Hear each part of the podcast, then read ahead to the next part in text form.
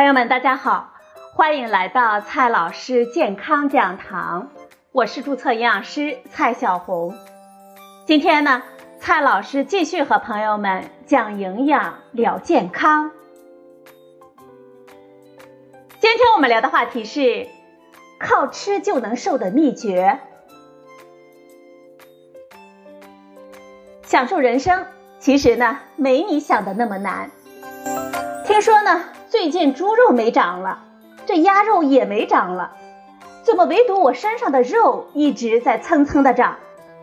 最近呢，还打听到过午不食就能瘦，于是呢，一天一顿饭的我，连着做了三个月不食人间烟火的女孩子，哪会知道，原来有一种胖啊，叫喝水都能胖，吓得我身边的朋友都看不下去了，连忙告诉我。错了错了，这少吃多餐才能瘦呢。这体重都控制不好的人，那只好控制自己的心态了。今天呢，我们就带大家叩响减肥新世界的大门。减肥呢，它是一个永恒的话题。如何进行合理有效的体重管理，也是近些年来研究人员关注的重点。众所周知。但凡一个话题成为了学术界的铁王座，势必会出现各路神仙们在会议场上的据理力争的画面。有人坚持应该是过午不食，有人提倡呢少食多餐。嗯，这些道理呀，我们都懂，研究呢太深奥。但是对于真正需要进行方法应用的胖子们，到底该如何选择呢？我们人之所以会胖，是因为我们人体摄入的能量超过了我们消耗的能量，没消耗完的这一部分能量呢，被我们机体储存起来，变成了我们身上的脂肪。少食多餐呢，就是我们所说的物理分餐，而过午不食起源于佛家的戒律，是一种古人接受度比较高，但是现在被少部分人使用的饮食模式。无论是过午不食还是少食多餐，都只是为了控制我们日常总能量摄入的一种手段。想要有效的减重，关键呢，我们还需要控制进食的总量，使我们每日的摄入量低于我们每日的消耗水平。而饮食模式上的选择因人而异，毕竟呢，存在个体化饮食习惯和生活环境的差异，因此。适合我们自己执行并且能够坚持下去的减肥方法才是好方法。现在啊，我们的工作呢九九六，加班呢零零七，因此啊，无规律、无计划的饮食习惯已经成为我们当代人的常态了。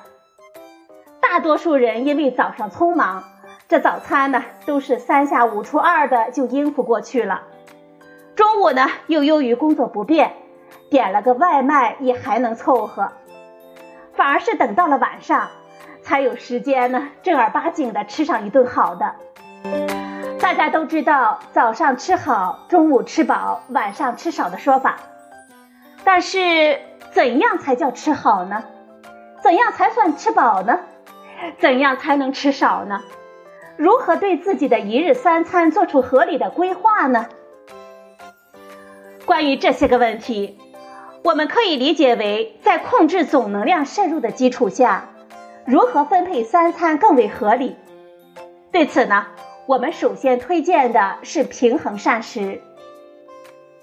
日常生活中，很多人忽视了三餐的合理分配。这早餐呢品种单一，中餐的蛋白质类摄入又不够，反倒是晚餐最丰盛，而这恰恰为脂肪的产生提供了更为有利的条件。那我们如何分配我们的三餐呢？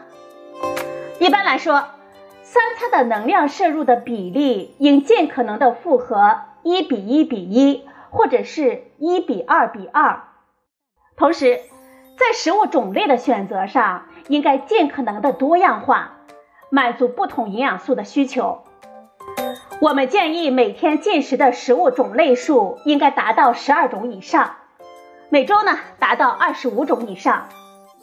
具体到三餐的话，可以是这样的：早餐呢四到五个品种，午餐五到六个品种，晚餐呢四到五个品种。每餐建议准备多种小分量、不同颜色的食物来进行搭配。网红的食谱呢琳琅满目，看得我们眼花缭乱。有的人说吃素能瘦，也有的人说呢这吃肉也能瘦。没想到呢这一到关键的时候啊，就暴露出我们自己的纠结体属性了。话说这网上的食谱这么多。我们该如何选择呢？所谓的吃素，其实呢就是我们常说的低脂饮食。它要求脂肪的摄入量低于我们每日总摄入量的百分之二十到百分之三十。这种饮食模式减少了脂肪和蛋白质的摄入量，常常会因为摄入的能量和营养素的不足而不能产生足够的饱腹感。因此呢，导致很多人不能长期坚持，最终呢减肥失败。而光吃肉不吃饭，则可以简单的理解为生酮饮食。生酮饮食呢，它是一种以高脂肪、低碳水为主，赋予适量的蛋白质和营养素的补充的饮食模式。生酮饮食最早是由美国的研究人员提出来，用于治疗癫痫的一种饮食的方法。通过这种饮食，使机体产生酮体，模拟出饥饿的状态，来替代癫痫的饥饿疗法。目前，生酮饮食呢已经发展出四种主要的模式，包括经典的生酮饮食、改良的阿特金斯饮食、中链甘油三酯饮食和低血糖指数治疗。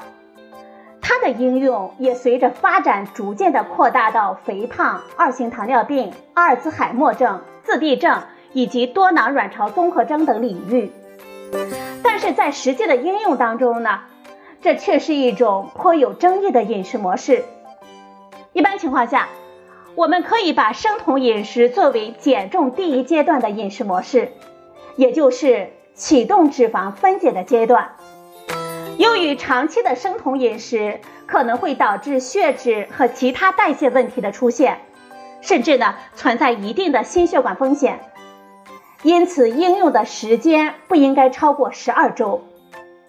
同时，对于合并一型糖尿病、妊娠期糖尿病、胰腺炎以及营养不良的患者，也不建议使用这种生酮饮食模式。另外呢，我们提醒大家。并不是每天吃肉就叫生酮饮食，很多人在应用的过程当中呢，并不规范。我们来看一下什么是生酮饮食。生酮饮食要求每日摄入除膳食纤维外的净碳水要小于一百克，每日蛋白质的摄入达到每公斤体重一克，其他能量的需求则全部以脂肪的形式摄取。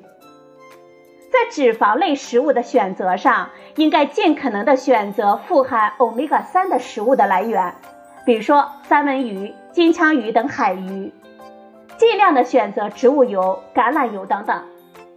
另外，由于生酮饮食容易带来便秘等副作用，因此每日应该保证三十克的膳食纤维，不低于两千毫升的饮水量，适量的维生素和微量元素。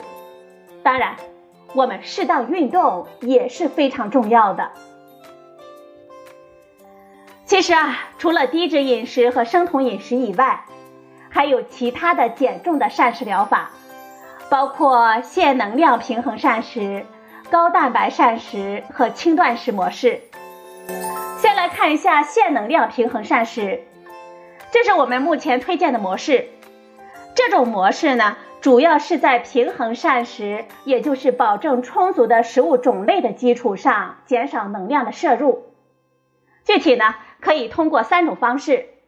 第一种，保持原有食物的种类，每日在原有能量的摄入的基础上，减少百分之三十到百分之五十的能量的摄入。第二种方式，在原有能量的摄入的基础上，每日减少五百千卡的总摄入。第三种方式，每日能量的摄入共计一千千卡到一千五百千卡。再来看一下高蛋白质膳食，顾名思义呢，就是提高食物中蛋白质的供给。一般来说，蛋白质的供给量应该达到供热比的百分之二十以上，或者呢，我们每天的摄入的蛋白是每公斤体重一点五克以上。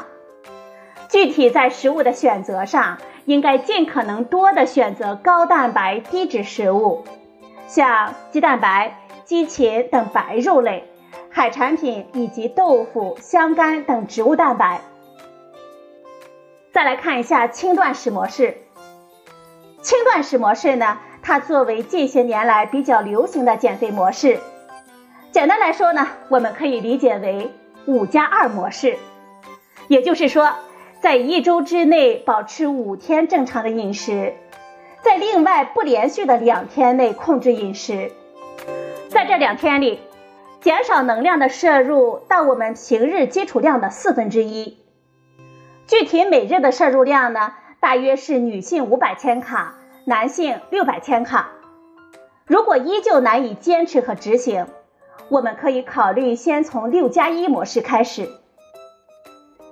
当然了，无论是使用哪一种的模式来进行饮食管理，我们建议肥胖患者呢，在进行减重和体重管理的时候，可以咨询营养科门诊或者是体重管理门诊，在专业医生或者是营养师的指导下，根据个人的实际情况制定个性化的饮食食谱。好了，朋友们，今天的节目呢就到这里。谢谢您的收听，我们明天再会。